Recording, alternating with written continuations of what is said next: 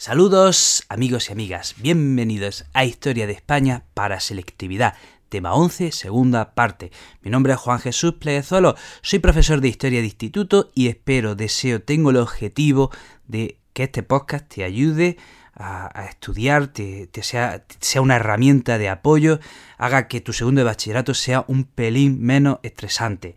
Eh, sé, lo duro que es un segundo bachillerato, así que pues espero en la, distancia y con este podcast a ayudarte. Quiero recordarte lo siguiente, que todo el temario de Historia de España ya está en la primera temporada, los primeros 21 temas, ya está todo el temario cubierto y lo que estamos haciendo en esta segunda temporada es tratar aspectos concretos que también están dentro del temario, ¿vale? Pero para complementar, de manera que este tema 11 complementa al tema 11 ya tratado en la primera temporada. Eh, también quiero recordarte lo siguiente, que si te gusta cómo cuento la historia, si te gusta cómo veo la educación, puedes adquirir mi libro como una historia en Amazon. Empecemos con el programa. Y miren, hoy este tema, este tema es complicado, este tema es complicado. Yo cuando explico este tema en clase, en mitad de la explicación siempre hay un par de alumnos que dicen, ay profesor, por favor, ¿puedo salir a tomarme una pastilla para la cabeza? Luego hay otro par de alumnos que, se marean y que tienen que ir al baño. Es un tema duro, vamos a ver si a ti no te pasa, si acaba el podcast y tú no te, ni te has mareado ni te ha dolido la cabeza. ¿Vale? Es corto, es corto, así que no, te me vayas, quédate, quédate, que, venga, que voy, que voy. Vamos a hablar de las desamortizaciones de Mendizábal y Madoz, de los objetivos de una y otra y de las diferencias. La desamortización. La desamortización es el proceso de incautación por el Estado de bienes raíces, eclesiásticos o civiles, para su posterior venta a particulares. Toma, ahí, a que ya está claro. Mm, bueno, te lo voy a explicar de otra manera. La desamortización, ese proceso por el cual el Estado eh, expropia esos bienes, primero a la iglesia, luego al ayuntamiento, y se lo da a, otros particulares. Y, esto dura todo el siglo XIX. Tenemos dos grandes desamortizaciones en el siglo XIX. Una es de Mendizábal y otra es de Madoz. Este, este tal Mendizábal eh, gobierna perdón, este tal Mendizábal estaba en el gobierno de la, de la regencia de María Cristina. Ya sabéis que cuando Fernando VII muere, eh, le sucede su hija Isabel, pero como Isabel es una niña de tres años, pues regenta su madre María Cristina. Bueno, pues el ministro de Hacienda se llamaba Mendizábal y esta es quien empieza todo este pifostio, todo este pifostio, ¿no? Eh, así, decía que eh, esa regencia de María Cristina va de 1833 a 1840 y es un gobierno progresista. Y entonces se emprende un proceso de transformación agraria que pretendía rebajar la deuda pública, eliminar los señoríos jurisdiccionales, los mayorazgos, y es Álvarez de Mendizábal quien empieza la primera gran desamortización, y es una desamortización eclesiástica. Va dirigida a la iglesia. Y entonces, atención, y esta aquí vamos ya al meollo. Y esto puede ser pregunta de selectividad perfectamente. Objetivos. ¿Cuáles son los objetivos de la desamortización de Mendizábal? Por Dios y por la Virgen, pongo esto en el examen mm, clarito, en foforito, con espacio. Ya me entiendes, esto, de esos exámenes que nos gusta leer a los profesores. Primer objetivo, un objetivo financiero, es decir, rebajar la deuda pública. Y además, se quería recaudar dinero para sostener la guerra.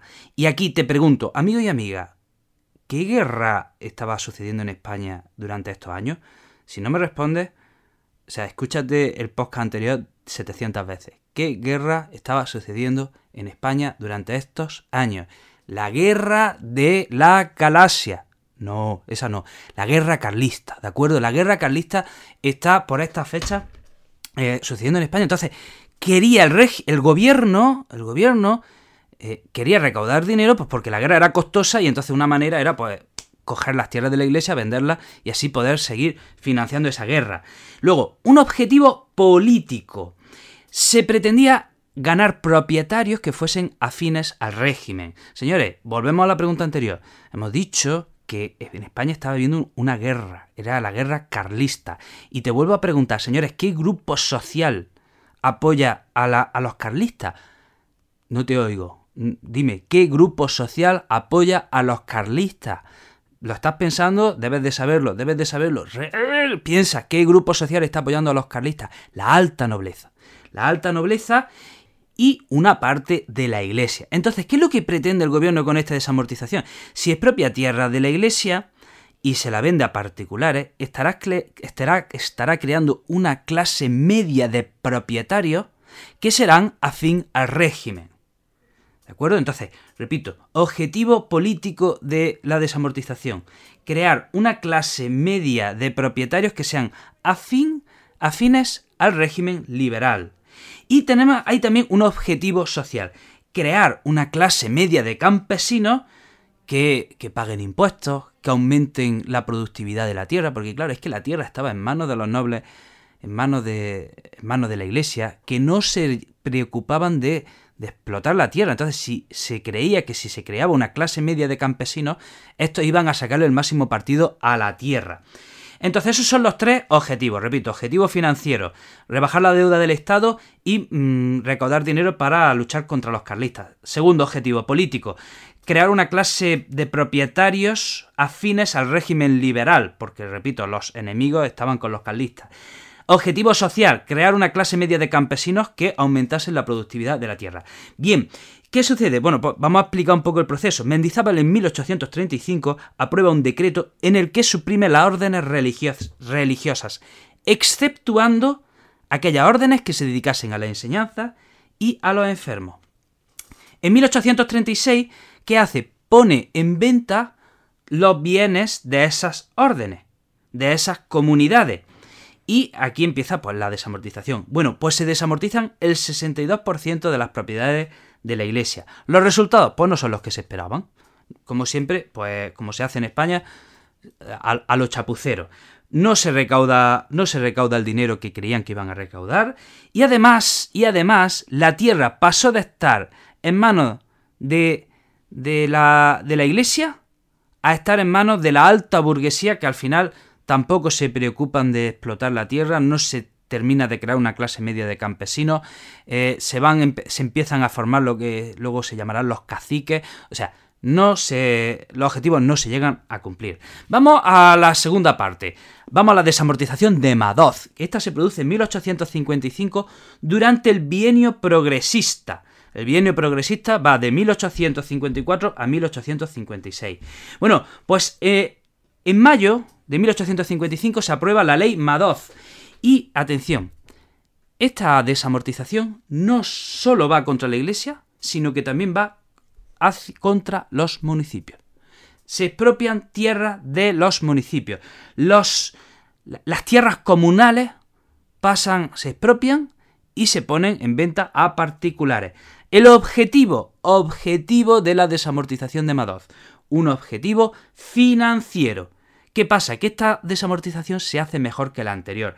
El pago se hace en metálico, porque en la anterior se habían admitido, en la desamortización anterior se, admiten vales como, como compra, y no, no, ahora dicen, no, no, aquí queréis las tierras, pues las pagáis. Entonces, los pagos se hacen en metálico, y hay que decir que es una desamortización más rápida, y se desamortizan 43.000 fincas rústicas y 9.000 urbanas.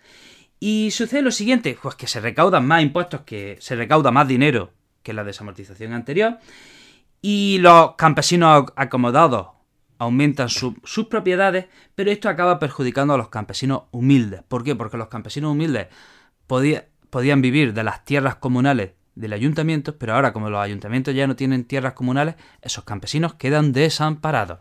Bueno, hasta aquí amigos y amigas, espero que te haya resultado interesante. Bueno, si no interesante, al menos útil.